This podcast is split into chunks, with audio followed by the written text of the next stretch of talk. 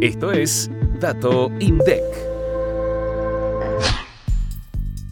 La producción industrial pesquera registró una caída interanual de 20,2% en mayo de 2023 el acumulado de los primeros cinco meses de 2023 tuvo una baja de 20,7% en comparación con el mismo periodo de 2022. En cuanto a los grupos de especies, el de peces registró un crecimiento interanual del 28,2% y el de crustáceos también tuvo una variación positiva, pero en este caso del 11,6%. Moluscos fue el único que tuvo una caída, 61%. En cuanto a los tipos de buques, los desembarques realizados por los buques fresqueros registraron una caída del 14,7% interanual en mayo, pero acumulan un crecimiento del 29,7% en los primeros cinco meses de 2023 con respecto al mismo periodo del año anterior.